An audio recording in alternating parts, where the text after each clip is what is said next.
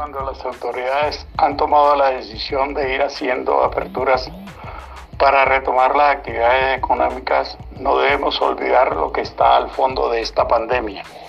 El consumismo excesivo, la inequidad, la falta de armonización con la naturaleza.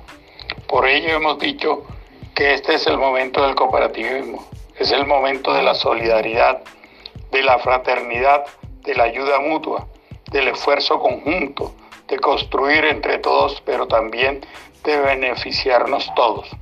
Por ello tenemos a Canapro, una cooperativa sólida que surgió del anhelo y los sueños de 40 educadores hace ya 62 años y que hoy se abre a todos los colombianos para abrazar la esperanza y construir entre todos ese anhelo de progreso y equidad. Por ello hemos diseñado el plan referido para que cada uno de nuestros asociados refiera a un compañero de trabajo, a un familiar, a un amigo. Vamos a forjar ese futuro que queremos y que nos merecemos. Otra forma de hacer la economía es posible. No dejemos que siga imperando la devastación de la naturaleza y de las personas. Soñamos que cuando nos reencontremos tengamos los brazos unidos para construir la sociedad que anhelamos. Canapro, solidaridad que hace vida.